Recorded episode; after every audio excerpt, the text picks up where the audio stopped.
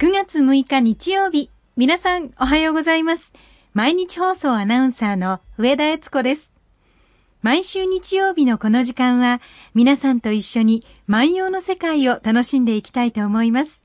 私たちに万葉時代のちょっぴりいい話を聞かせてくださいますのは奈良大学教授の上野誠先生です。先生おはようございます。おはようございます。すっかり夏の空気からうん秋の気配へと、え空気が変わったような気がいたしますけれども。そうですね。ねえ。なんか天候不順とはいえですね、はいはいやっぱり、うん、季節は少しずつ動いてるなっていう感じしでますすよよねね。。今日は徳島からいただきましたおはがきをいつご紹介いたします。え西岡孝恵さん、45歳の方からいただきました。ありがとうございます。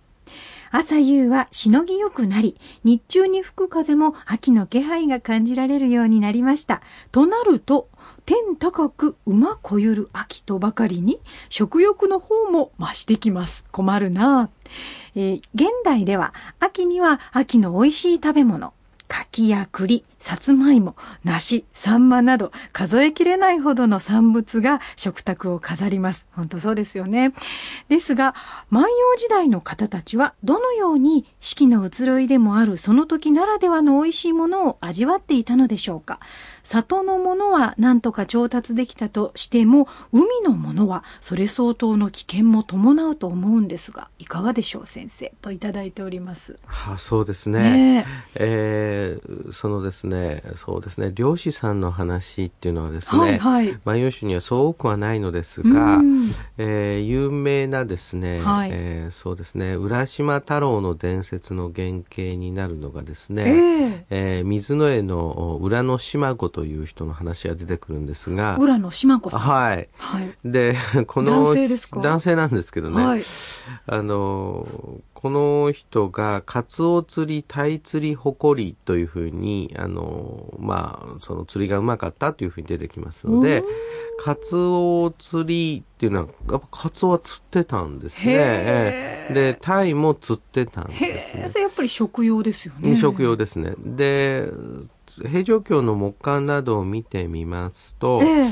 えっと、干した魚の利用というのもかなりあるようですので、そういう形であの利用していたと思います。うんえー例えばですね、私が小さい時までは、えー干したたら棒だらですね。ああ、え今お正月ねお正月食べますよねはい。そういうようなものの利用っていうのは結構ありましたし、えーこれは非常に贅沢な食べ方なのですが、うんええ。うーん夏の間に取った鮎を干しましてねはい。でそのお鮎干した鮎でお出汁を取って、えーお雑煮を作ったりおそうめのつゆにしたりするということがありましてこれはまああの現在でも料理人さんたち、えーやっている技なんですが、はい。まあ、似たようなことが行われていたと思いますので、うんまあ、魚の流通は現在のようにですね、まあ、あの自由にできるというわけではないですから、はい。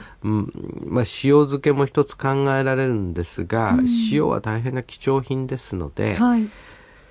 そうね。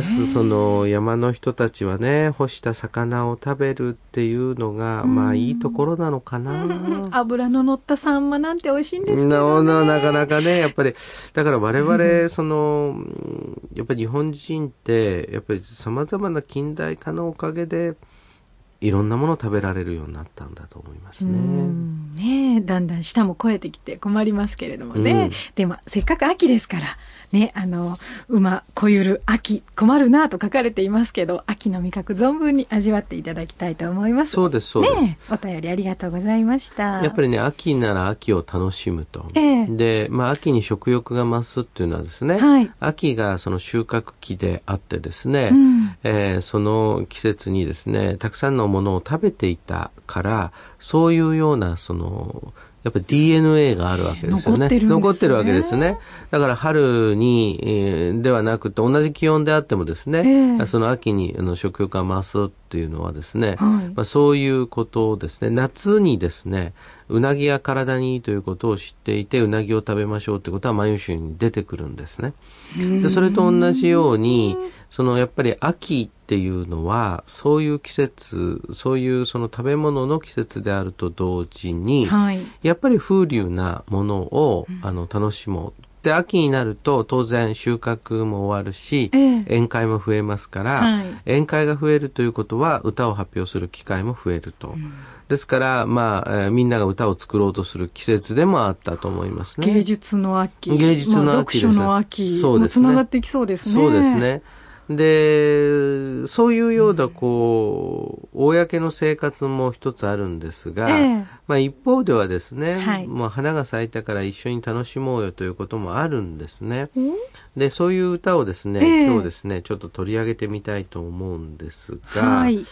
えー、カンナギベのマソ乙女という方がいらっしゃるんですね。カンナギベ、難しいですね。カンナギえーベ。カンナギさんっていうのはですね、ええこれはですね、みかんなぎ、かんなぎという言えばですね、はいあの古典を勉強している人ならば、これは、まあ、現在でいうところの神主さん、うんまあ、神に仕える家柄ですね。はい。で、その神主さんの家柄の、おマソ乙女という方がいらっしゃいまして、えええーそのお方の歌一首なんですね。はい。で、この歌ちょっと読んでみますと、我が宿の萩の花咲けり、見に来ませ。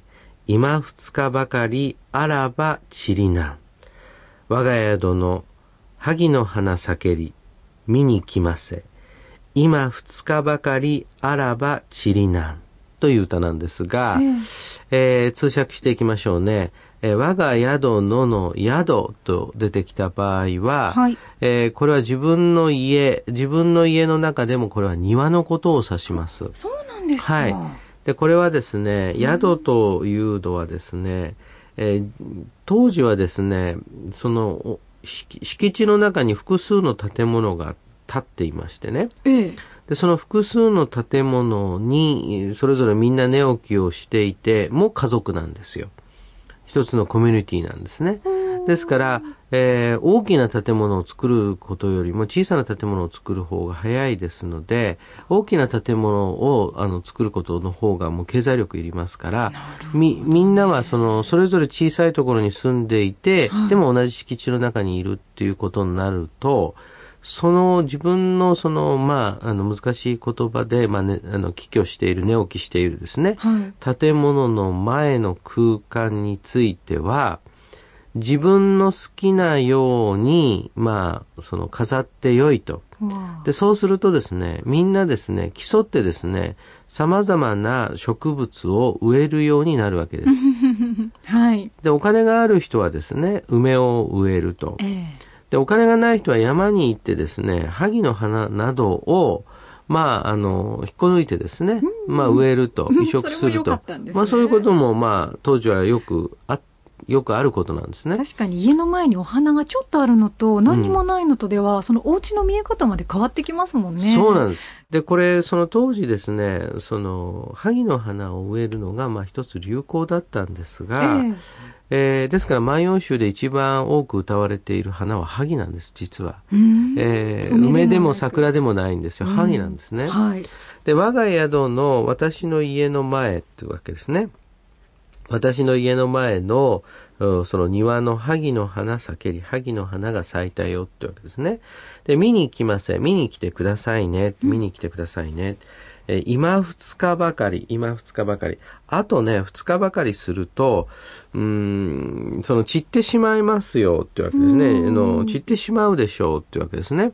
ですから、まあね、今がまあほぼ盛りで、今が盛りで、まあ二日すればね、散ってしまいますよというふうに、まあ、言っていて、見に来るんだったら、まあこの二日間が良いでしょうというふうに言っているわけですね。なんか大勢のお花見の招集にしては、はい期限が短いような気がします。短い大体ね、一週間ぐらい前から声かけないと集まりませんもんね。これで行くとですね、ええ手紙が届いたこの頃にはですね、はい。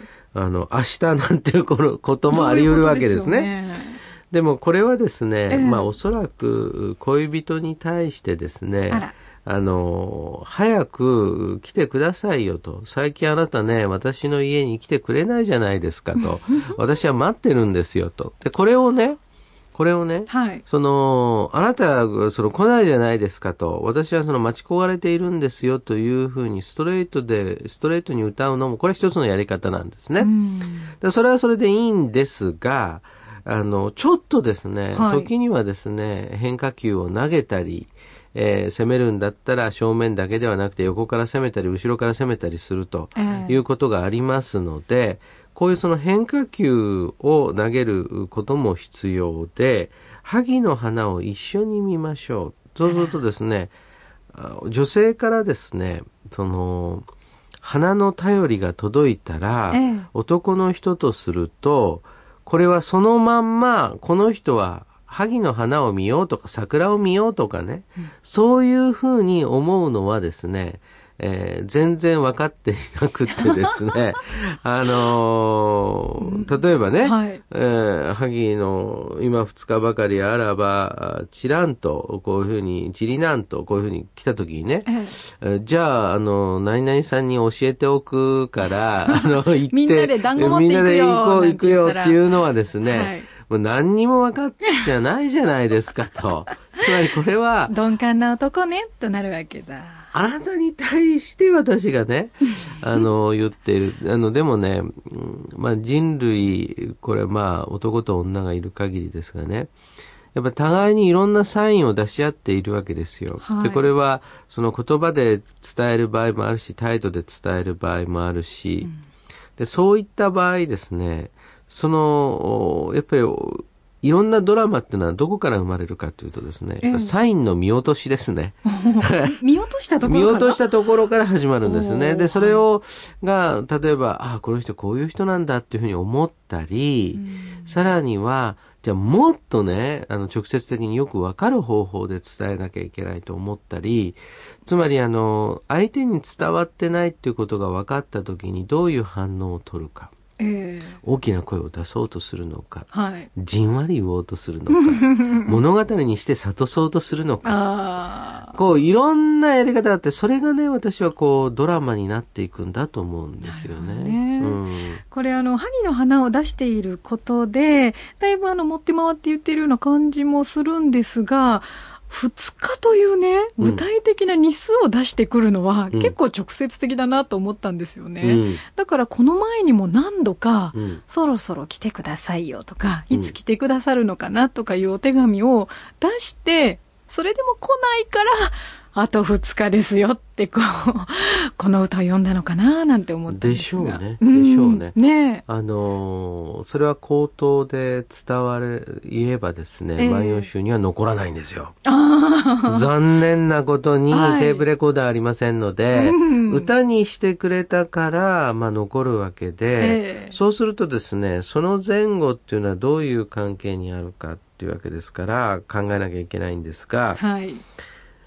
こういうその歌を聴いてですね、相手の気持ちがわかると。で、またそういうふうにちょっと自分の本音を隠しながら、はい歌に託していろんなことを言っていくっていうのはですね、私は男女の関係としてはかなり成熟していると思いますね。うんあの、そういう、こう、そうですね、あの、若い時っていうかですね、その恋の盛りでもいいんですが、はい。こう、コミュニケーションを取ろう取ろうと、もうし続けると。ええもう、なんとかしてください。こういうふうに考えてます。さあ行きましょう。っていうふうにね、あの、コミュニケーションを取ろう取ろうとしている。で、ある段階でコミュニケーションがもう取れてるなと。はい。わかると、うんどうやって伝えるかの方に、あーその重点が移るわけですよ。重点はいはいが移るわけですよ。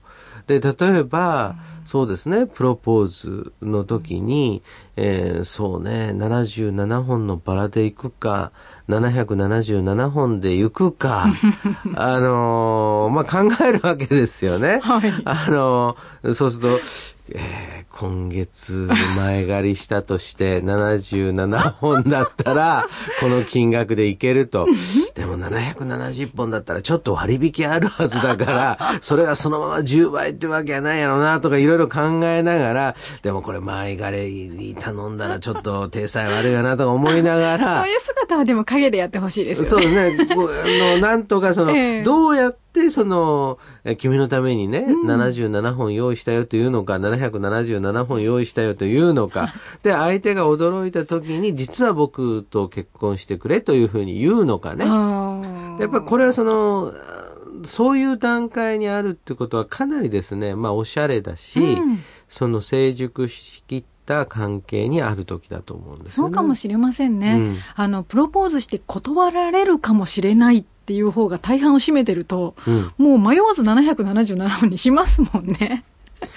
あのーそれでね、うん。ええ。あのー例えば一本足りなくって、ええ。拒絶されたらいかんと思うと、やっぱり数えるでしょ、ね、こ れ後でね、あんた一本足りなかったわよって言われると問題感がありなますあるんで、え。